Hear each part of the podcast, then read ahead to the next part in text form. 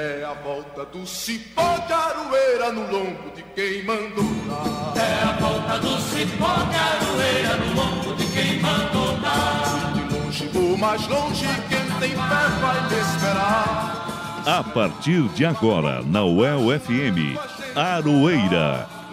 Um programa da Asuel Sindicato e do Sindipro Aduel. O dia a dia da luta sindical. Apresentação Elza Caldeira e Guilherme Bernardi. Olá, ouvintes da UEL FM. Eu sou a Elza Caldeira e estamos começando agora a edição de número 113 do Aroeira, o informativo radiofônico da Asuel Sindicato e do Sindiprol, a Duel. É muito bom estar aqui com você na UEL FM para trazer notícias sobre o dia a dia da luta sindical. Saudando primeiramente o Pedro Carvalho, que comanda a nossa mesa de som de hoje, ao jornalista Guilherme Bernardi, do Sindipro Aduel, que me ajuda na edição e produção do programa Arueira, e a você, querido e querido ouvinte, obrigada pela sua audiência. Nós vamos ficar juntos até às 13 horas. Fica aqui comigo. Eu quero muito a sua participação aqui no Aroeira. Você pode sugerir matérias, dar sua opinião, mandar um áudio para gente. Para isso, é só você fazer contato pelo WhatsApp 991851976. Anota aí, 991851976. A sua participação é muito importante para nós. Agora, se você quer ouvir os programas anteriores, você tem que entrar lá no site da UEL FM, clicar em programação, depois em Aroeira e escolher o programa que você quer ouvir. Marinheiro, marinheiro, marinheiro. Vamos começar o Aroeira de hoje falando sobre um protesto realizado no fim da tarde desta quinta-feira no Jardim Cafezal mais especificamente em frente do Colégio Estadual Maria José Aguilera. Foi em frente desse colégio que o estudante Gabriel Sartori foi assassinado pelo policial militar Bruno Carnelos Zangirolami no dia 15 de junho de 2017 quando Gabriel estava com alguns amigos em frente da escola. Nesta edição, vamos ouvir o depoimento da sua mãe, a Cristiane Sartori, que esteve presente na manifestação de quinta-feira e vai falar um pouco da saudade e da revolta que ela sente, porque o policial que matou o seu filho ainda não foi a júri popular. Também vamos ouvir o estudante Hector, que faz parte do Movimento Autônomo Popular, o MAP, que foi o responsável pela organização do protesto lá na Zona Sul, com a participação de dezenas de moradores daquela região. No dia 15 de abril, Gabriel completaria 21 anos de idade. Ele era filho único. Marinheiro, marinheiro. A PP Sindicato denuncia a política educacional adotada pelo governo Ratinho Júnior por meio do secretário de Educação, Renato Feder, que está promovendo o fechamento de turmas, a terceirização de serviços, causando o esgotamento dos profissionais de educação do Paraná. Quem vai falar sobre este assunto com a gente é o diretor jurídico da APP Londrina, Rogério Nunes da Silva. Marinheiro, marinheiro. Esta semana começou com uma greve dos trabalhadores do transporte coletivo de Londrina, que paralisaram as atividades durante cinco dias por causa da falta de pagamento dos salários. Depois de uma longa negociação com os donos das empresas e representantes da prefeitura, os salários foram pagos na última quarta-feira. Para José Faleiros, que é o presidente do Sindicato dos Rodoviários de Londrina, o Sintrol, os trabalhadores saíram vitoriosos após as negociações. Governo Bolsonaro é denunciado na ONU por tragédia humanitária nesta pandemia. A denúncia foi feita pelas organizações não governamentais de defesa dos direitos humanos, Comissão Arnes e Conectas Direitos Humanos, que apontaram que o governo Bolsonaro levou o país a uma devastadora tragédia humanitária. Na semana em que o Brasil alcançou o número de 365 mil mortes por Covid-19, o Paraná se aproxima de 20 mil óbitos e Londrina já somam 1.124 mortes pela doença. Para falar sobre este tema, nós ouvimos a ex-ministra de Desenvolvimento Social e Combate à Fome, assistente social e professora aposentada da UEL, Márcia Lopes. A posse da nova diretoria do Sindipro Aduel é a matéria de hoje do jornalista Guilherme Bernardi. E na coluna Politizando a Economia, Venâncio de Oliveira vai falar sobre o desmonte do serviço público brasileiro. E você não pode perder mais uma edição da coluna Matula do Direito com o professor Reginaldo Melhado. E para finalizar, teremos importantes notícias dos quatro cantos do país com o um informativo Central do Brasil. Não sai daí, que eu volto já já. Você está ouvindo o programa Aroeira, o dia a dia da luta sindical. Me arde a dor de não ter distância, que só o tempo vai percorrer a eternidade nos teus braços era pouco pra entender.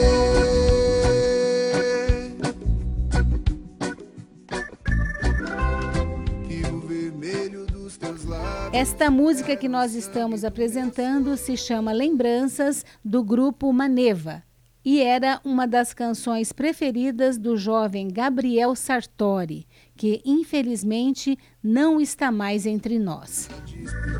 Despedida dentro de um velho quarto, tentando me convencer. Aos 17 anos, Gabriel era um adolescente como muitos. Gostava de jogar videogame, ouvia músicas e adorava se encontrar com os amigos do bairro onde morava com a mãe, no Jardim Cafezal. Um dos pontos preferidos para os encontros era em frente ao Colégio Estadual Maria José Aguilera, onde ele cursava o ensino médio. No dia 5 de junho de 2017, às 5 e meia da tarde, ele foi até lá, só que desta vez ele nunca mais voltou para casa. Porque ele foi morto por uma bala disparada pelo policial militar Bruno Carnelos Zangirolami, o autor do disparo foi destacado das suas funções na rua e atualmente realiza atividades administrativas na 4 Companhia Independente da Polícia Militar. Já na Justiça, um processo se estende até os dias de hoje, ainda sem o julgamento popular. Que o seu rosto no retrato não vai mais envelhecer.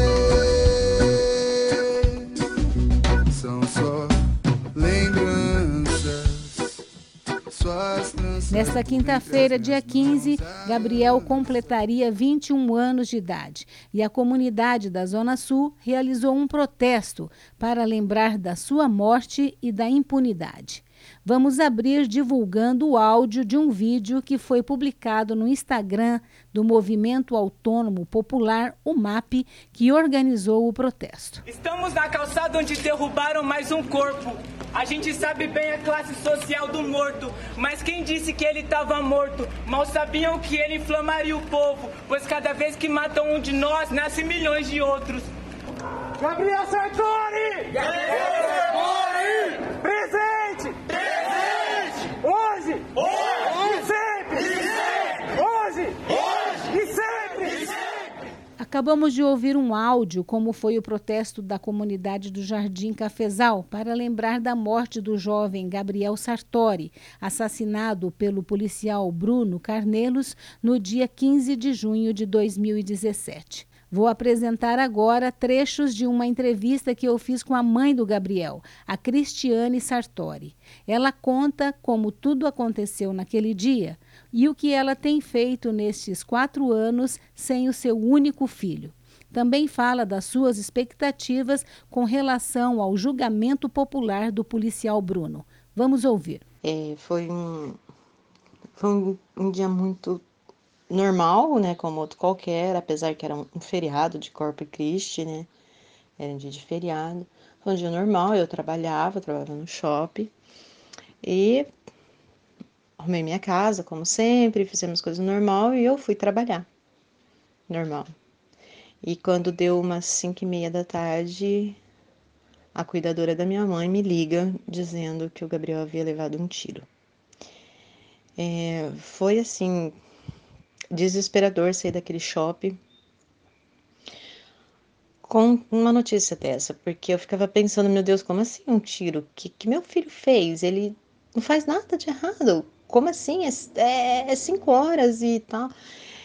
Liguei pro meu sobrinho no momento e, e falei, por favor, vai no cafezal. Falaram que o Gabriel levou um tiro e tal.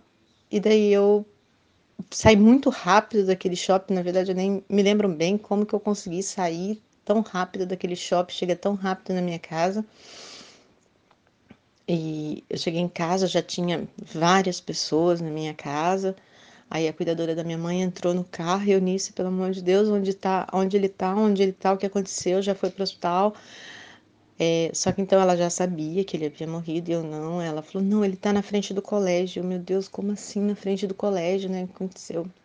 Aí eu cheguei lá, tinha muita gente, muita gente mesmo, muita polícia, muito muita polícia mesmo, tinha choque, tinha GM, tinha militar e a população toda revoltada. E eu, meu Deus, como assim, o que, que aconteceu? Não conseguia entender.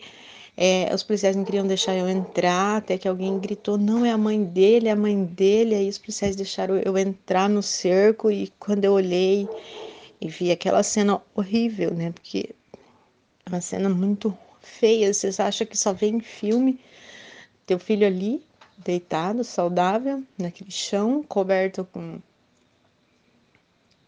com com um, um alumínio e e você pergunta o que aconteceu, como assim o que aconteceu?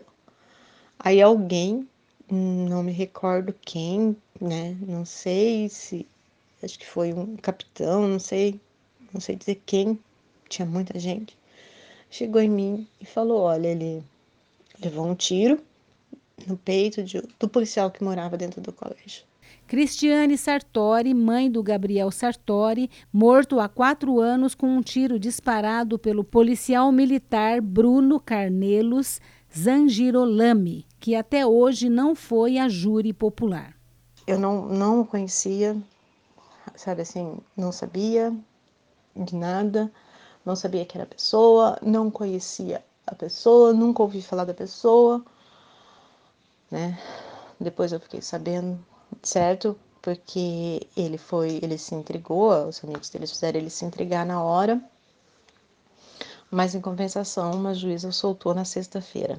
Morreu na mão de um policial que fazia pouco tempo que estava ali na, na, na, na corporação, um policial que já estava semi-afastado da corporação porque já estava com problemas, um policial que, que tem, já tem outros processos que assim são sigilosos dentro da corporação, processos que a gente ficou sabendo que ele não que não pode ser aberto porque esse Bruno é, Gerolani ele, ele já tem, nem sei falar direito o nome dele, que ele já tem processos internos lá sigilosos é, ele já havia dado tiro, daí todo, aí vários vizinhos me procuraram e começaram a contar coisas dele, que ele era totalmente arrogante, um policial que, que, que, que não conversava com ninguém. Eu fui até o colégio para saber a procedência desse policial, um policial tão novo dentro do colégio, porque normalmente eles colocam dentro dos colégios estaduais policiais mais velhos, policiais aposentados. Aí descobri que ele só foi parar ali naquele colégio porque ele estava sendo protegido, porque ele já havia cometido outras coisas, outras atrocidades. Aí veio amigos do Gabriel me contar que ele já havia tirado, que isso é, está no, no, processo, que ele já havia tirado em outros meninos ali, e daí a, a própria civil veio, fez a balística, que realmente ele havia tirado no muro, e daí veio o vizinho falar que ele brigava muito feio com a mulher dele, que ele dava tiro para cima. Meu filho foi assassinado por um cara que já está acostumado a fazer umas coisas dessas, que já tinha isso na cabeça dele. E é isso que me revolta, é isso que, que me deixa muito triste. É algo que poderia ter sido evitado, é algo que poderia ter sido não, não ter acontecido. Cristiane Sartori, mãe do Gabriel Sartori, morto há quatro anos com um tiro disparado pelo policial militar Bruno Carnelos Zangirolami, que até hoje não foi a júri popular. Como assim o Gabriel saiu? Ele ficou o dia inteiro dentro de casa. Aí ele saiu, aí ele saiu e aconteceu. Aí tem, tem detalhes que eu, que eu não sei, porque a gente não conseguiu provar, o celular do meu filho sumiu da cena. Aí tem uma pessoa que viu ele pegando algo e, e perto da bicicleta, porque sumiu a bicicleta, sumiu o celular. A bicicleta, depois de muito tempo, eu vim encontrar. O celular, até hoje, eu não sei onde está o celular do meu filho. sabe? E, e agora, o que que eu luto? Eu quero, primeiramente, que a justiça faça algo que venha marcar esse júri popular e, principalmente, o que eu mais quero na minha vida, o que eu mais desejo seria todos os presentes de aniversário, seria todos os presentes de Natal, tudo aquilo que eu sofro, seria ele fora da corporação. E a minha vida, sabe, depois disso tudo, ela virou de cabeça para o ar. Eu fui, no início eu não, não comia, eu fiquei uns quatro meses mais ou menos sem comer, vivendo praticamente de água e café, uma sopinha ou outra que a minha família forçava. E passou o primeiro ano e nada, e passou o segundo e nada. E daí as coisas foram acontecendo, porque daí chega uma hora, dá um estalo na sua vida e você fala: Meu Deus, eu preciso continuar vivendo. Infelizmente. E continuei. Deus foi muito misericordioso comigo, Deus foi muito maravilhoso comigo, Deus veio me trazendo coisas boas. E eu comecei a cuidar de mães que perderam seus filhos e eu levei isso como objetivo. Falei, Senhor, o Senhor tem que ter um, um porquê disso tudo. E me usa de alguma forma é, o que o Senhor quer que eu faça com tudo isso que eu tô passando. E daí a gente, eu comecei a trabalhar com mães e mãe perdia filha, eu corria atrás, eu ia lá, eu visitava, eu conversava e eu, eu falava todo o processo de um luto de, de perca de um filho. Hoje eu participo e a gente tem um grupo chamado Mãe da Esperança e, e é um grupo muito grande, até se alguma mãe estiver me ouvindo, né? É, a gente não só acolhe mãe, mas a gente acolhe todo familiar que perde uma pessoa, viúva, é, irmãos, mas o nosso objetivo maior é o grupo é, é acolher mães. Então a gente vai atrás, a gente pega essas mães, a gente traz até nós, nós acolhemos, porque nós entendemos e sabemos como é o dia a dia de viver sem um filho. Tudo que eu vivo hoje, seja feliz, seja triste, seja alegre, ele sempre vai estar. Tá. Ele está ali, em pensamentos, em coração, em desejo, então, assim, a gente é muito, muito, muito difícil mesmo viver sem um filho. Principalmente quando esse filho é arrancado de você. O estudante Hector tinha apenas 12 anos quando Gabriel foi morto na frente da escola. Hoje, com 16 anos, ele faz parte do movimento autônomo popular, que organizou o protesto desta quinta-feira na Zona Sul. Com a consciência voltada para o coletivo, ele fala um pouco sobre a importância da comunidade se manifestar. Basicamente, esse ato reuniu pessoas do bairro, pessoas que constroem os movimentos e a própria mãe dele estava presente e também um garoto que estava junto com ele na ocasião e tudo mais. E também eu acredito que a importância desse ato não seja só o luto ou a memória, a tristeza, entende? Acho que é também incentivar as pessoas e usar um exemplo direto, um exemplo perto, um exemplo visível, um exemplo palpável até mesmo, de que a gente não está seguro de fato e de que o Estado é uma máquina para massacrar pobre. As nossas reivindicações quanto ao caso diretamente é que ele seja levado a júri público. Dizem que a pandemia atrasou o júri público, então está nesse dilema em toda essa burocracia enquanto não tem justiça.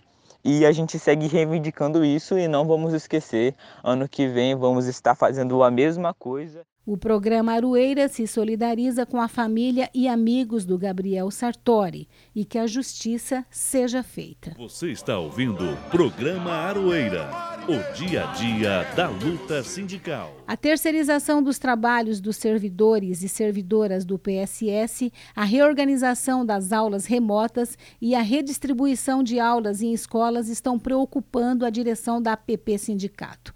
Segundo o diretor jurídico da APP em Londrina, Rogério Nunes da Silva, a política adotada pela Secretaria de Educação do Estado, por meio do secretário Renato Feder, tem causado esgotamento da categoria. Vamos ouvir. A situação vivenciada pelos trabalhadores da educação do Estado do Paraná né, tem piorado permanece a política de privatização e precarização das condições de trabalho impostas pelo secretário Renato Feder e pelo governador Ratinho Júnior. Eu gostaria de destacar três coisas que pioraram este contexto agora em 2021. O primeiro, agora, no meio de abril, sem nenhum tipo de diálogo das escolas, o secretário Feder decidiu fechar um conjunto de turmas nas escolas estaduais do Paraná. Essa medida vai prejudicar diretamente os estudantes e estudantes. Com o fechamento das turmas, os professores e os funcionários perdem seu trabalho e os estudantes passam a frequentar, mesmo no espaço online, salas superlotadas. Feder, não satisfeito, anuncia ainda a terceirização da função dos funcionários e funcionárias de escola. E por fim, no que se refere ao esgotamento, há em curso, né, desde o início do ano de 2021, do ano letivo, os professores e as escolas têm atendido da, da melhor forma possível, por meio das aulas online, todos os estudantes da rede estadual do Paraná. Desconsiderando esse aspecto, né, e fazendo da sede um espaço de balcão de negócios, o secretário por meio da contratação da empresa Google, efetivou um sistema de presença que assedia, desconsidera e impõe uma jornada de trabalho sobre-humana aos professores.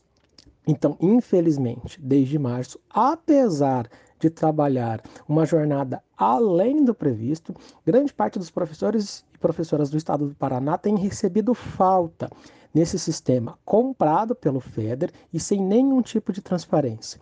O que, que, nos preocupa? Essa situação de fazer da política educacional no estado do Paraná um balcão de negócios tem dois impactos. Primeiro, esgotamento dos trabalhadores e trabalhadoras da educação e, infelizmente, desmonte da educação pública, né, ofertada a toda a população do estado do Paraná. Este desgaste da comunidade escolar não vem de hoje. Desde o começo da pandemia, os professores e professoras tiveram de se adaptar às aulas remotas, o que não foi fácil.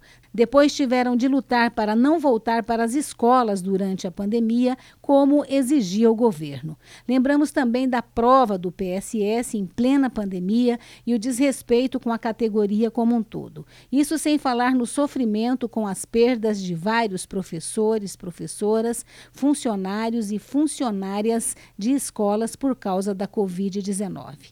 Nossa solidariedade a toda essa categoria que é tão importante para o desenvolvimento desenvolvimento do Brasil. Música e resistência. Quando as relações de trabalho se transformam em canções. Dizem que ela existe para te ajudar, para te proteger, mas ela pode te parar, te prender, ela pode até te matar. A canção foi escolhida para o Música Resistência de hoje, tem tudo a ver com o programa. Vamos ouvir com a banda Titãs a música Polícia.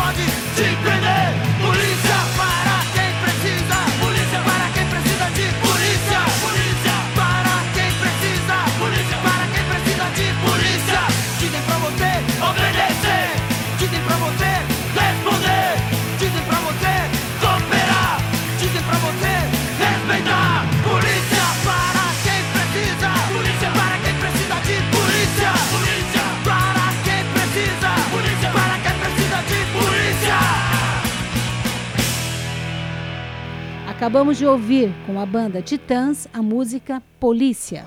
Marinheiro, marinheiro, quero ver você no mar. Esta semana começou com a greve dos trabalhadores do transporte coletivo de Londrina, que paralisaram as atividades durante cinco dias por causa da falta de pagamento dos salários. Depois de uma longa negociação com os donos das empresas e representantes da prefeitura, os salários foram depositados na última quarta-feira. Para José Faleiros, que é o presidente do Sindicato dos Rodoviários de Londrina, o Sintrol, os trabalhadores saíram vitoriosos após as negociações. Ele lembra que o processo foi marcado pela união dos trabalhadores com o apoio do sindicato.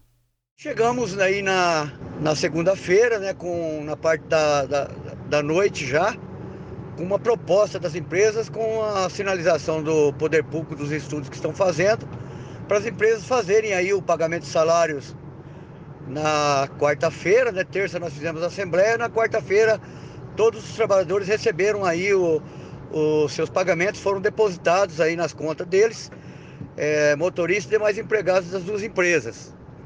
Enfim, é, tivemos também a garantia do dia 22 agora de abril do pagamento do vale, né? Tem um vale é, no dia 22. Tivemos a garantia dos dias parados, né? as empresas irão é, pagar os dias parados dos trabalhadores por, por conta da paralisação e até porque não foi não foi é, motivada pelo, pelos trabalhadores e sim pelos empregadores por falta de pagamento de salário.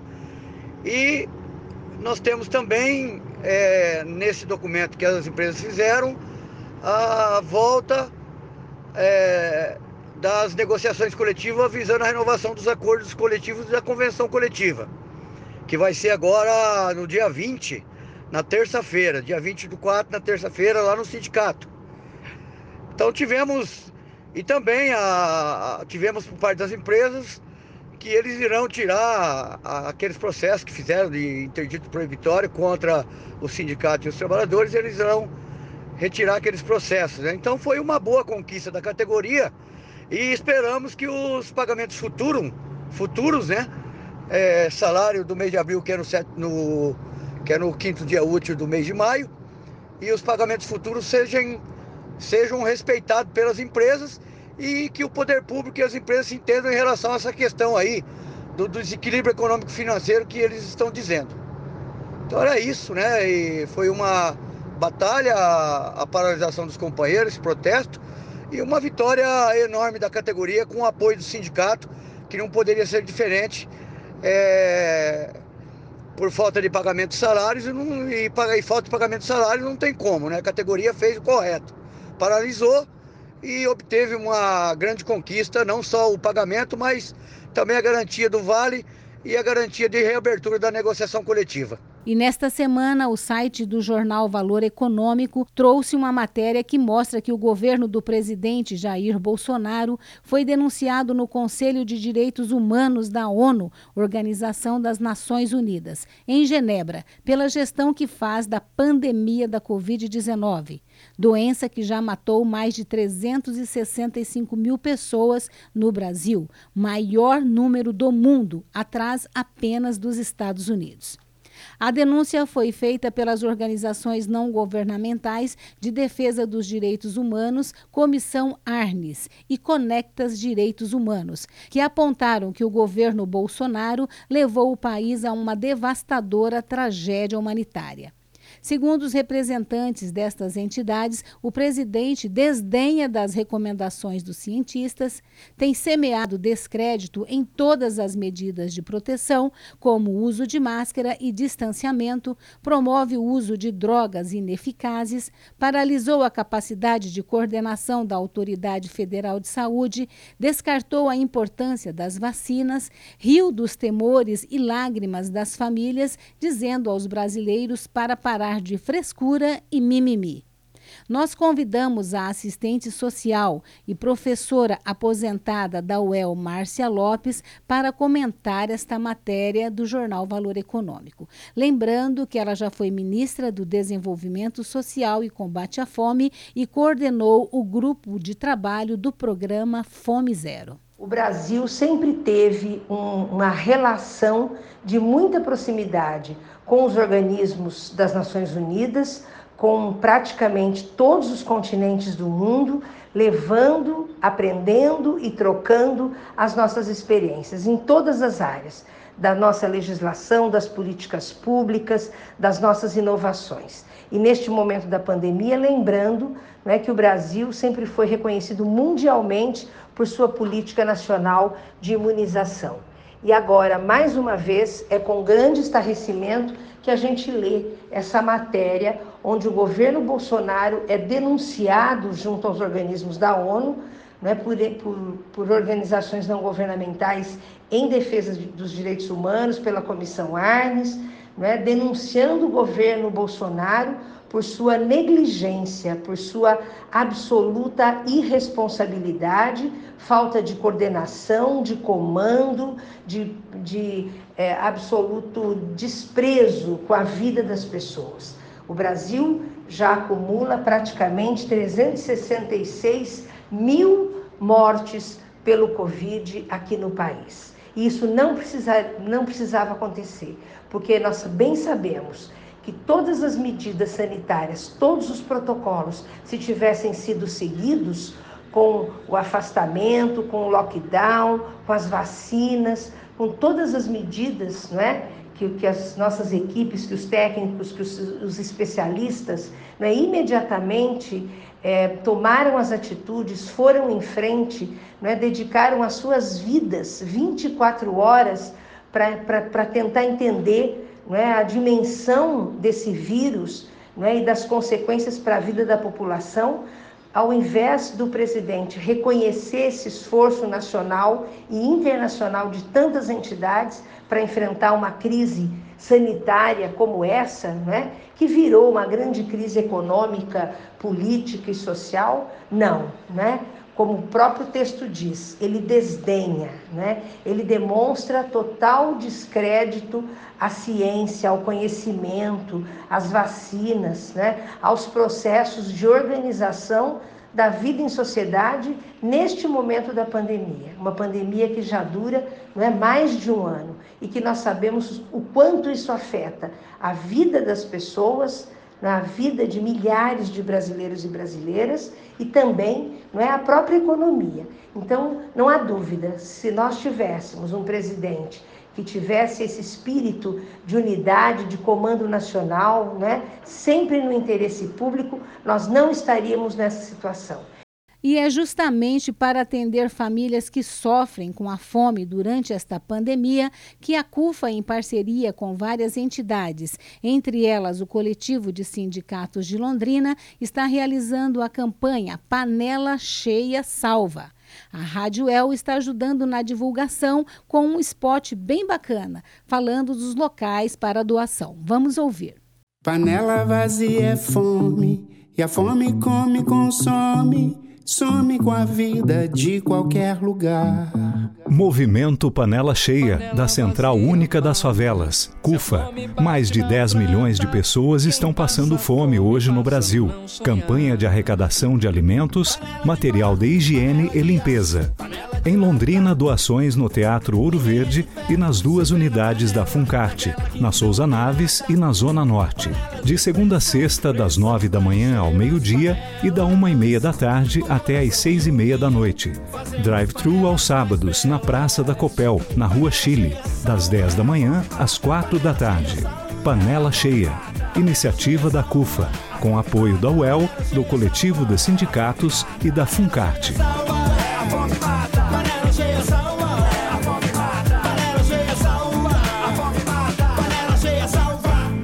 Acabamos de ouvir o spot de divulgação aqui da Rádio El FM da campanha Panela Cheia Salva. Lembrando que o pessoal da CUFA dará o plantão no drive-thru também neste domingo, das 10 às 16 horas, lá na pracinha da Copel, que fica no fim da Rua Chile, lá na Vila Brasil. Se alguém quiser mais informações sobre a campanha, pode ligar para a gente no 99185-1976, que daremos todas as informações. Você está ouvindo o programa Aroeira, o dia a dia da luta sindical. E chegou a hora de passar a bola para o meu parceiro aqui do Aroeira, o jornalista Guilherme Bernardi. É com você, Gui. Olá, Elza, Pedro, pessoal da Rádio FM e ouvintes, espero que vocês estejam bem e com saúde. Em várias edições aqui do programa Aroeira, nós falamos sobre reformas. Foi a reforma da Previdência aqui, a reforma trabalhista colar, e quem perde, como vocês já sabem, nós, os trabalhadores. Agora, o governo quer aprovar uma nova reforma, essa a reforma administrativa. A ideia dessas últimas reformas, principalmente a previdenciária e a trabalhista, e agora a que está pautando a reforma administrativa, está inserida dentro de um conjunto de políticas econômicas que é genericamente chamado de neoliberalismo. Bem resumido, é tirar o governo da atuação social, diminuir o investimento do governo em serviços públicos, que são saúde, educação, assistência social e dessa forma deixar a grande parte da população que depende deles desassistida. Isso também está incluído nas ideias que pautaram PECs como o teto de gastos e agora mais recentemente a chamada PEC emergencial, agora emenda constitucional 109, que são limitações aos gastos e investimentos públicos do governo. Bom, como que a gente pode pensar então essa ideia do que é o neoliberalismo? Quais as políticas envolvidas com o neoliberalismo e quais os impactos para a classe trabalhadora? Esse vai ser o tema aqui da coluna de hoje do Venâncio de Oliveira, a politizando a economia aqui no Aroeira. É com você, Venâncio. Politizando a economia, o que eles não te falam e como eles tiram seus direitos, com Venâncio Oliveira. Olá, caros ouvintes. Quero começar essa coluna fazendo umas perguntas para vocês. O preço do tomate tem a ver com o lockdown? A miséria atual que assombra o nosso país tem a ver com as medidas sanitárias que são desconstruídas pelo atual presidente? Um rentundo não. Ao contrário do que diz Bolsonaro, não tem relação direta. O que está determinando é a política econômica dessa gestão. Hoje quero falar como o desemprego e a desigualdade têm a ver com a lógica da gestão do Estado. A atual crise social e econômica no Brasil começou em 2015. Primeiro, a gente teve o ajuste fiscal, que diminuiu os gastos, reduzindo a presença do Estado. Ou seja, primeiro você tem uma diminuição dos gastos capitalistas, ou seja, dos investimentos, com o ajuste das commodities. Logo, você tem um Estado que se retira da economia, também criando um efeito depressivo maior. Logo, você teve o teto dos gastos em 2016, que ainda mais o estado da economia, que você enrijece esses gastos. Logo, recentemente foi aprovada a PEC 186, que é como um teto dentro do teto, ou seja, restringindo ainda mais os gastos. Agora está sendo discutida a PEC 32-2020. A nova PEC 32-2020 é uma reforma administrativa estrutural. Ela pretende ser um choque de gestão do que eu caracterizo como neoliberalismo autoritário. É o fim da estabilidade e um incremento da flexibilidade que visa o quê? Precarização de serviços públicos e ainda mais redução dos gastos sociais. Isso vai causar, sim, uma maior pobreza no Brasil. Por quê? Porque essa PEC ela vai ter como consequência uma redução dos salários dos servidores, criando uma referência negativa toda a economia. Os capitalistas também vão pagar menos para os seus trabalhadores e trabalhadoras. Também reduz o salário direto. O que quer dizer com isso? Quando a gente pensa a educação e a saúde, a gente pensa no serviço público como gratuito. Então, aquele trabalhador, aquela trabalhadora, não paga para colocar seus filhos na escola e não paga para levar o seu filho no postinho, certo? Então, se ele pagasse, isso seria descontado do seu salário. Então a gente tem que pensar esses direitos como um salário direto. E à medida que você diminui a qualidade desses direitos, você também diminui o salário indireto, criando mais precarização das condições de vida da classe trabalhadora brasileira. Ou seja, piora um tipo de miséria. Sem um Estado, as pessoas estão morrendo. Isso na pandemia. Por quê?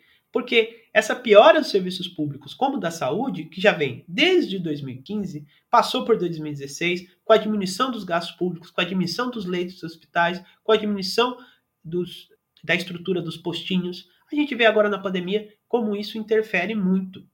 Também a diminuição dos investimentos em tecnologia, que a gente vê na questão da vacina, que não sai nunca a vacinação de toda a população brasileira. O que o presidente não conta é que sua política e a do Guedes é responsável pela falta de estrutura de saúde e por causar desemprego e fome. Essa mesma lógica é o que colocamos anteriormente, a que beneficia a remuneração dos acionistas, inflacionando preços de gás e gasolina enquanto o povo cozinha com lenha.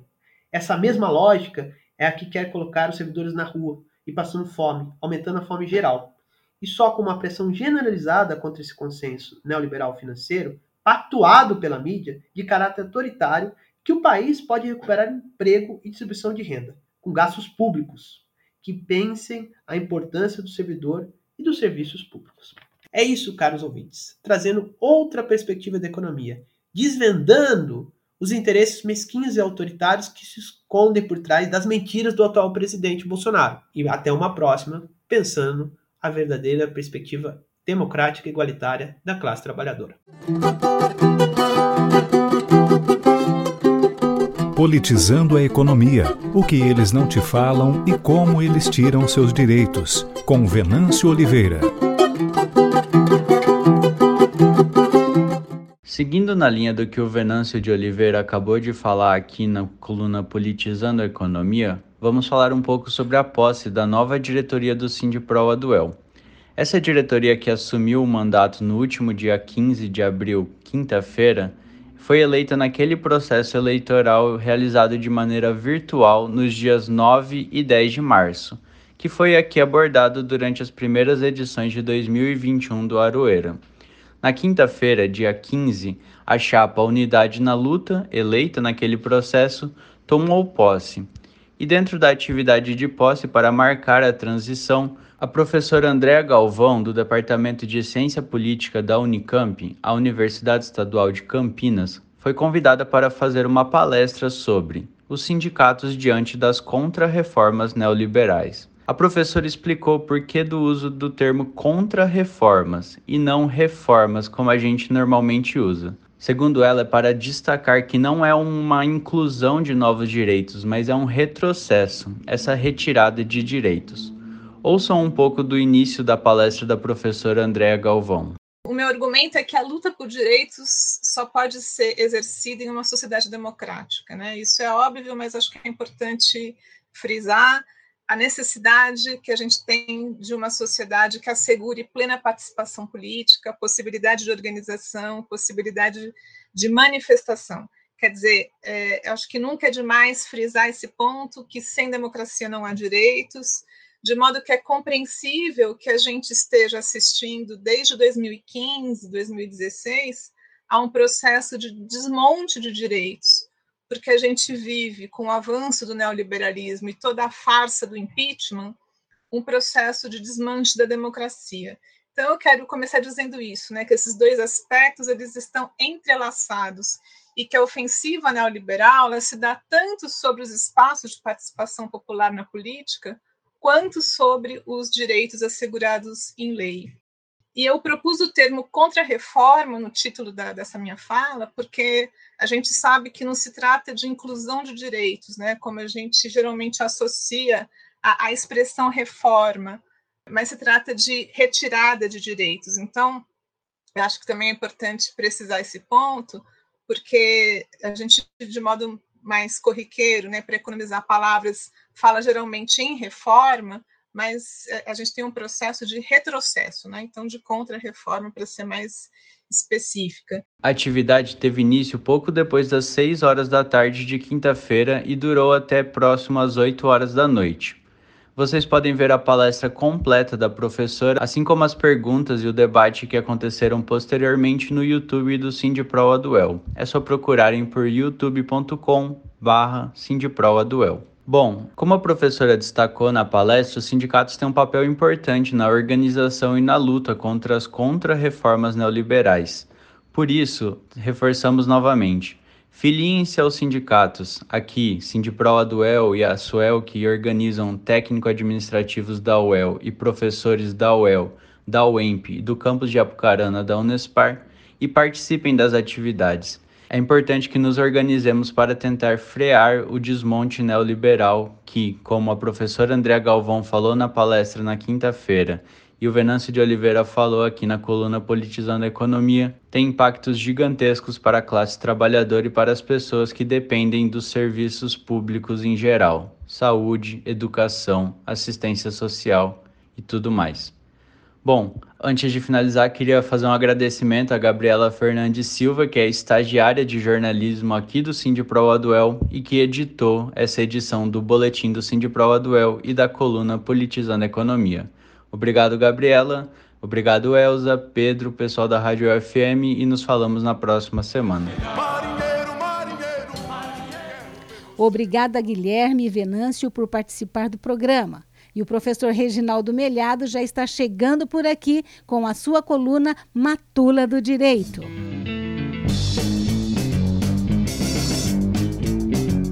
Matula do Direito coluna de crítica jurídica pelos caminhos e descaminhos da lei, com o professor Reginaldo Melhado. Olá, ouvinte da UEL-FM. A nossa coluna desta semana volta a falar sobre a situação das crianças e, particularmente, a responsabilidade criminal das crianças em Israel e nos territórios palestinos. Nós já falamos desse assunto é, numa outra coluna, bastante recentemente, e vários colegas de universidade, estudantes, amigos, se mostraram bastante interessados e vários se mostraram estarrecidos por não conhecer essa realidade. Por isso eu resolvi voltar a esse assunto hoje, falando um pouquinho mais sobre como essas crianças vivem essa realidade da opressão do Estado judaico contra elas lá em Israel. Tempos atrás eu estive pessoalmente na, nos territórios palestinos, em Israel, conversei com muita gente, fiz contato inclusive com um dos mais importantes militantes das, da de defesa, um dos maiores ativistas de defesa dos direitos das crianças e adolescentes, Rifat Cassis, que foi fundador da seção palestina da Organização Internacional dos Direitos das Crianças. Os dados que a gente viu por lá são simplesmente chocantes. Além da, do, do fato estarrecedor da responsabilidade penal se iniciar aos 12 anos para um palestino, enquanto para uma criança judaica a responsabilidade penal se inicia, como aqui, aos 18 anos, as crianças palestinas são submetidas a tribunais militares. Os juízes, entre aspas, dos tribunais militares são militares mesmo, eles não têm formação técnica em direito necessariamente, a maioria não tem.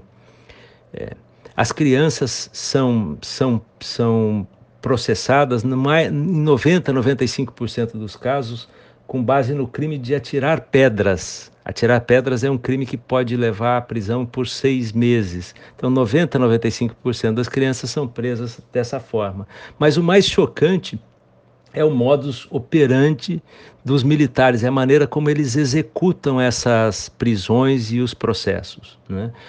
Quase sempre as prisões ocorrem durante a madrugada. Os, os militares, militares mesmo, soldados, entram nos territórios palestinos fazendo barulho, é, com veículos militares de guerra, com armamento pesadíssimo, entram na casa das pessoas e levam as crianças. Eles não têm mandado judicial, eles não explicam para os pais qual é a acusação que se faz, o motivo da prisão, e eles não dizem para onde as crianças são levadas. Os relatos é de que eles chegam a prender, inclusive crianças de 8, já, já prenderam muitas vezes crianças de 8, 9 anos, que portanto ainda sequer teriam maioridade penal. Essa criança, essa criança é colocada num veículo militar e é levada para um, um, estabelecimento penal militar, uma, um quartel onde as crianças são presas. Há três unidades prisionais desse tipo, eh, sendo que apenas uma delas fica no interior da própria Cisjordânia, as outras duas são no ter em território israelense. O percurso de carro demora de duas a três horas. Essa criança, então, é interrogada nos porões dessas, desses quartéis, desses, dessas, dessas casernas militares é, ela não, não tem a, a, o acompanhamento de nenhum, do, do, nenhum familiar ou de advogado. Geralmente ela, ela permanece por, por várias horas sem trocar de roupa, sem poder se banhar, sem poder ir ao banheiro. É, o interrogatório é feito sob ameaças. É, as crianças acabam por assinar confissão em documento que é redigido em hebraico, em hebraico, Uh, uh, uh, normalmente a, a, criança palestina fala árabe, não conhece o hebraico. Né? Então a base da sua condenação é um documento que ela assinou e que ela não sabe que está escrito ali. E normalmente as crianças acabam por assinar qualquer documento, uma vez que fazem isso sob tortura psicológica. É, 12% das crianças condenadas cumprem pena em solitária, em regime de confinamento. 8% delas relatam abuso sexual. Uma parte dessas crianças, inclusive, relatam abuso sexual, é, relatam violência física, violência sexual física. É simplesmente chocante. Os traumas psíquicos são severos. Grande parte dessas crianças, quando terminam de cumprir a pena não voltam para as escolas, abandonam o ensino, sofrem depressão e outras doenças psíquicas graves. Durante o período de cumprimento da pena nesses estabelecimentos prisionais militares, é, as visitas são restritas. Né? É, primeiro, só os pais ou os irmãos podem obter algum documento, alguma permissão para visitar o filho, a criança presa normalmente com intervenção da, da, do Comitê Inter... Enfim, conhecer o apartheid que se estabeleceu contra os povos palestinos não é assistir um filme de terror, é viver um filme de terror monstruoso. Passou da hora do mundo civilizado voltar a sua atenção para o que ocorre na Palestina e passou da hora de nós superarmos essa situação de trevas em que vive aquela gente. É isso, até a próxima semana. Muito obrigada, professor Reginaldo. A CPI da Covid-19, criada para investigar o governo federal durante a pandemia, é um dos temas principais de hoje do informativo Central do Brasil. Central do Brasil. Foi instaurada uma comissão parlamentar de inquérito no Senado Federal para investigar a gestão do governo de Jair Bolsonaro durante a pandemia de coronavírus. A atuação do Ministério da Saúde no colapso de Manaus em janeiro é também foco da CPI. Bolsonaro vem se manifestando contra a CPI e está atuando para impedir que a presidência e a relatoria da comissão sejam assumidas por parlamentares de centro-esquerda. Os detalhes na reportagem de Nayata Wani. Nacional. O Brasil já ultrapassa 350 mil mortos pela Covid-19. Diante deste cenário, senadores da oposição, com o apoio do Superior Tribunal Federal, instalaram a CPI da Covid para investigar as responsabilidades do governo federal no combate à pandemia. No entanto, Jair Bolsonaro tem atacado a instauração dessa comissão de inquérito.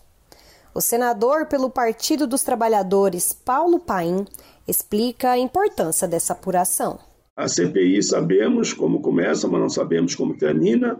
Todos envolvidos com algum ato ou fato indevido devem ser responsabilizados. A CPI deve levantar os fatos para saber por que o Brasil chegou nesta situação. Eu digo que é um estado de guerra. A comissão também vai investigar os repasses da União para os estados e municípios.